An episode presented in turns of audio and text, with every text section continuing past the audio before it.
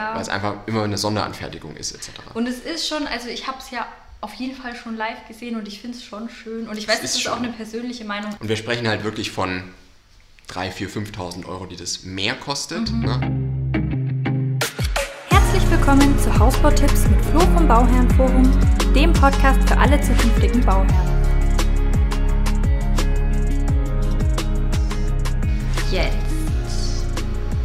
Die Frisur setzt. Die Friese. Mhm. Also heute geht es um nochmal praktische Tipps, fünf Stück. Mhm. Die werden spitze. Davor aber kurz eine Sache, weil wir wollen ja immer auch so ein bisschen Einblick geben, was wir so, an was wir arbeiten. Mhm. Und ähm, wir haben jetzt das Thema Finanzierung, werden wir ein bisschen stärker in den Fokus rücken, Mhm. weil es ja auch eine echt wichtige Sache ist. Und es gibt ja immer wieder diese Vorteile, dass zum Beispiel Fertighaus finanzieren ist oder machen die Banken nicht so gerne mit und sowas. Mhm. Und wir haben eigentlich, also wir haben was gefunden, ähm, was eigentlich genau das Gegenteil bedeutet. Jetzt hast du ja schon gespoilert. Jetzt habe ich schon ein bisschen gespoilert. Ja, okay. Ja, aber da werden wir im Podcast auch, auch das eine oder andere Interview dann mal dazu haben und äh, da kommt auf jeden Fall ein bisschen was. So und weitere ein bisschen Infos. was vielleicht zum Thema Preisverhandlung? Preisverhandlung kommt auch. Auch. Ja, machen wir demnächst auch eine Episode. Ja. Sagt uns mal, was ihr als erstes hören wollt. Mhm. Lieber Preisverhandlung oder Finanzierungsthemen, wie man da ein bisschen sparen kann. Pass auf, hinten an. Wir haben fünf praktische Hausbautipps Okay. heute wieder. Ich starte mal mit Nummer eins. Schieß los. Ich schieß mal los. Also pass auf, wenn du einen Kranstellplatz brauchst, weil der Kran nicht auf der Straße stehen kann, Dann brauchst du eine Straßensperrung. nee, dann brauchst du ja einen Kranstellplatz. Ein Wenn der Kran auf der. Sta auf der Straße stehen würde, dann bräuchtest Ach du eine so, ja, Straßensperrung. klar. Von dem her, das wäre richtig. Ähm, aber wenn er auf dem Grundstück steht, der Kran, weil das halt sonst von der Entfernung her zum Baukörper nicht reicht, Ja. dann brauchst du einen Kranstellplatz. Das heißt, da muss der Boden verdichtet werden, geschottert und eben einen Kranstellplatz angelegt. Und äh, das kann man so planen, Dass man den Schotter dann gleich wiederverwenden kann. so, Jetzt habe ich es. Genau, dass man das nämlich nicht zurückbauen muss, sondern dass man da dann direkt auch die Einfahrt, also dass man diesen Kranstellplatz da plant, wo später die Einfahrt sein soll, beziehungsweise die Garage. Sonst muss man das ja doppelt zahlen. Sonst muss man es doppelt zahlen, sonst muss man den Rückbau auch wieder zahlen. Genau, Genau. und dann halt wieder da schottern, wo nachher der Einfahrt sein soll. Das heißt, da kann man sich Kosten sparen, ohne an Qualität oder irgendwas zu sparen. Genau, richtig. Perfekt. Ja. Geht es bei vielen? Wie meinst du bei Oder dir? steht meistens der Kran eh auf der Straße? Nee, der Kran steht, glaube ich, sogar ziemlich oft auf dem Grundstück, weil du das äh, Haus selten so direkt an die Straße hinsetzt. Und Mhm. der Kran darf halt, ich glaube, maximal einen Abstand von drei Metern oder sowas haben. Und man kann auch meistens den Kran dahin stellen, wo die Einfahrt hin soll. Das Oder kann man zumindest, also die meisten Grundstücke, ne, wenn du so 400, 500, 600 Quadratmeter Grundstück hast, Mhm. dann ist es sowieso nicht so weit weg normalerweise. Ja. Und du musst ja meistens, gehst du halt von der Straße weg, so weit halt rein, wie der Kran stehen muss. Mhm. Und dann kannst du, oder dann hast du eigentlich auch das Thema, dass der Kran relativ äh, da steht, normalerweise, wo die Garage später hinkommt. Ja. Ja, das ist so. Ja, cool. Ein sehr guter Tipp. Tipp Nummer eins. Kannst du kurz das Fenster zumachen? Natürlich. Das schneiden wir aber raus. Nein, das schneiden Doch. wir nicht raus. Das Fenster Nein, dann heißt es wieder, ich habe dich weggeschickt zum Fenster zu. Und ich habe es aus Versehen laut zugeknallt. Das Entschuldigung. Verzeihung. Verzeihung für alle, die im Auto sind. Weiter. Fand ich voll witzig. Wir haben einen Das Kommentar bekommen. Ja, das Hast du es auch gelesen? Süß. Ja. Ja. Dass ihr immer erschreckt, wenn ich lache. Wenn ihr ja, weil der Flo manchmal näher am hat. Mikro dran ist und deswegen bin ich so leise. Ich habe natürlich auch ein sehr zartes Stimmchen. Absolut. Und deswegen ist jemand äh, erschrocken, Ja. weil der Flo gelacht Und danach haben wir geschrieben, als ich das in meine Story gemacht habe, dass es ihnen auch so geht. Oh nein! haben bestimmt fünf oder sechs Leute geschrieben. Tipp Nummer zwei. Wenn ihr plant, später eine Photovoltaikanlage zu machen, also nicht direkt beim Haus selber, also wenn das Haus gebaut wird, sondern später, kann ja aus Kostengründen zum Beispiel, macht man es halt dann drei, vier Jahre später. Ne? Ähm, oder weil man der Meinung ist, dass das halt jetzt noch nicht so weit ist. Dann plant aber trotzdem jetzt schon im Technikraum Platz für den Speicher ein. Weil der hat halt auch eine gewisse Größe und je nachdem müsste man den Technikraum halt einfach nochmal einen Quadratmeter größer machen.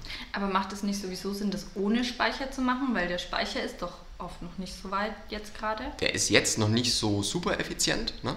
Aber wenn man, deswegen meine ich ja, wenn man es in fünf Jahren oder sowas oder in zehn Jahren machen will, sollte halt der Technikraum, weil der wird ja dann nicht mehr größer. Weißt du? Ja, das, das verstehe ich. Aber es macht doch auch Sinn, ohne Speicher generell eine Photovoltaikanlage zu machen, oder? Kann man auch machen. Ja. Dann muss man es halt immer direkt verbrauchen. Das ist aber gut, quasi diese Entwicklung, dass man jetzt halt mehr im Homeoffice ist Oder einspeisen kann man ja auch. oder einspeisen, aber dafür gibt es nicht mehr so viel, Ach so. leider. Oh. Ja. Aber plant auf jeden Fall so ein bisschen den Platz ein und hier auch noch ein Tipp, plant auch ein, dass ihr für die PV-Anlage den Zählerkasten erweitern müsst. Das sagt einem auch wieder keiner. Ja. Ja. Tipp Nummer drei. Seid da, wenn der Fliesenleger da ist. Oder wenn der Fliesenleger kommt. Weil den muss man anleiten.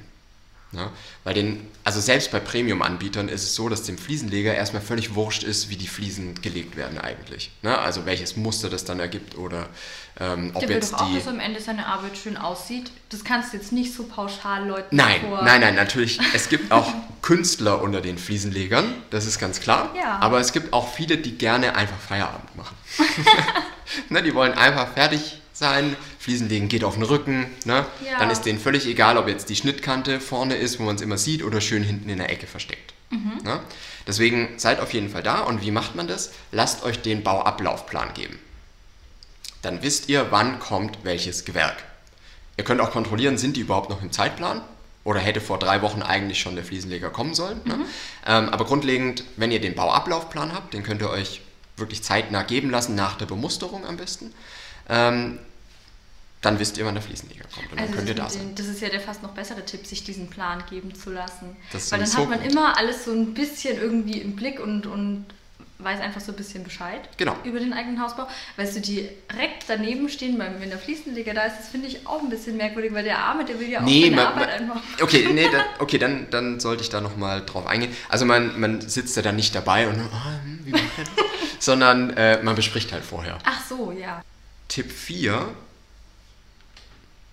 Ist es überhaupt Tipp 4? Dann habe ich sechs Tipps insgesamt. Uh, einer mehr geworden. Mal wieder. Ähm, pass auf, also, über Eckfenster vermeiden.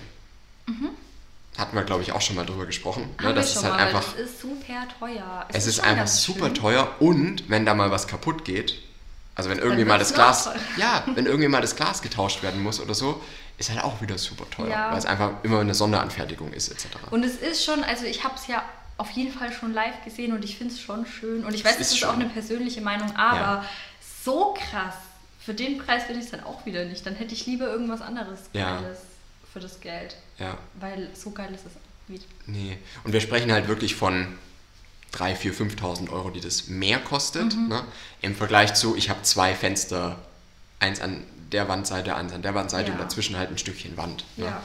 Ähm, also muss man selber wissen, wie man es machen möchte.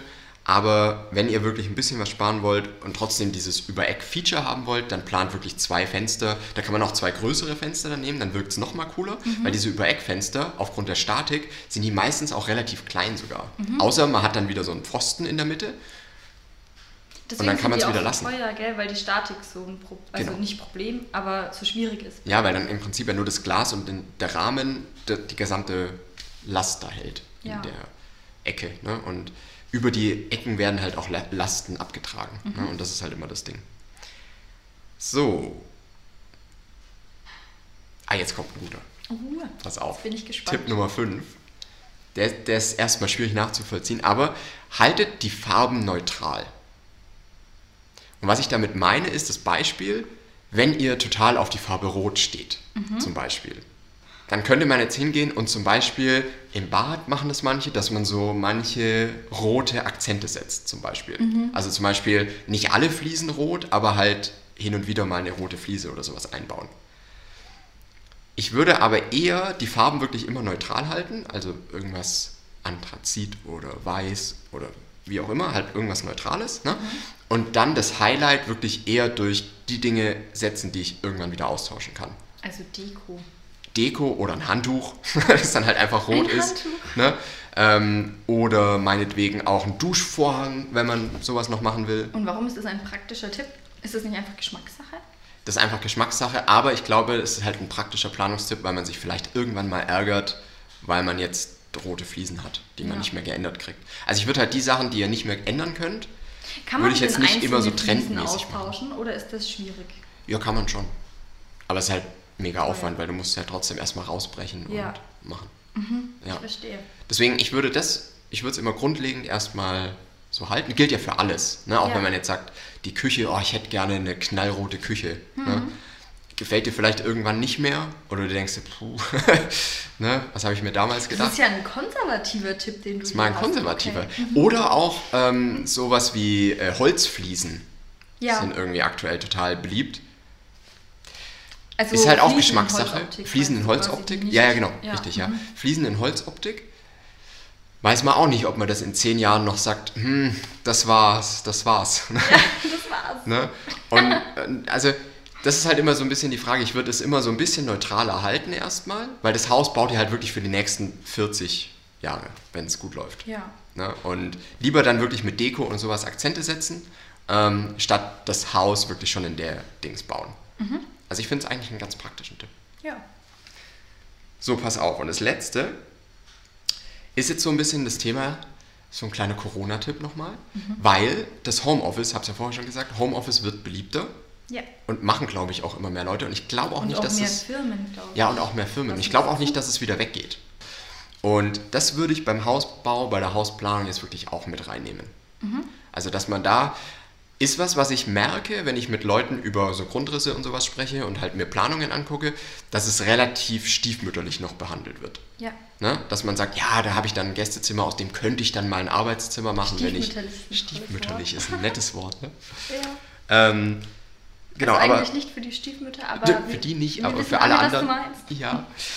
Äh, nee. genau, also dass man das halt wirklich aktiv plant. Mhm. Und zwar einmal, wie viele Räume brauche ich da überhaupt? Ist meine Partnerin oder mein Partner zum Beispiel dann auch im Homeoffice Mhm. gleichzeitig? Und brauche ich da dann zwei Räume am besten? Oder geht der eine dann eh ins Wohnzimmer? Oder, Oder kann man beide das? in ein Zimmer, so wie, wie wenn man in die Bib gegangen ist von der Uni quasi. Da ist es ja auch immer schön gewesen, wenn andere neben einem auch gelernt haben. Vielleicht ist es dann auch schön beim Homeoffice. Ja.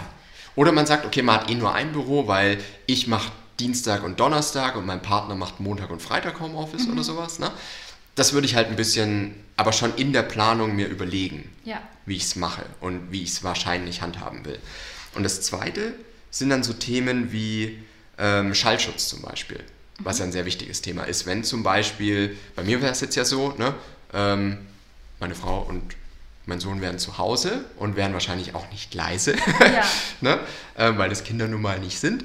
Und wenn man dann aber trotzdem im Homeoffice arbeitet, will man ja trotzdem irgendwie eine gewisse Ruhe haben oder wenn man eine Telefonkonferenz hat oder was weiß ich, ne? Ja. dann will man eine gewisse Ruhe haben. Das heißt, da schon dran denken, direkt Schallschutzwände einzubauen für das, für das Arbeitszimmer oder für das Homeoffice-Zimmer und zum Beispiel auch so eine Doppelfalztür wieder, ähm, weil die einfach auch nochmal einen besseren Schallschutz bietet.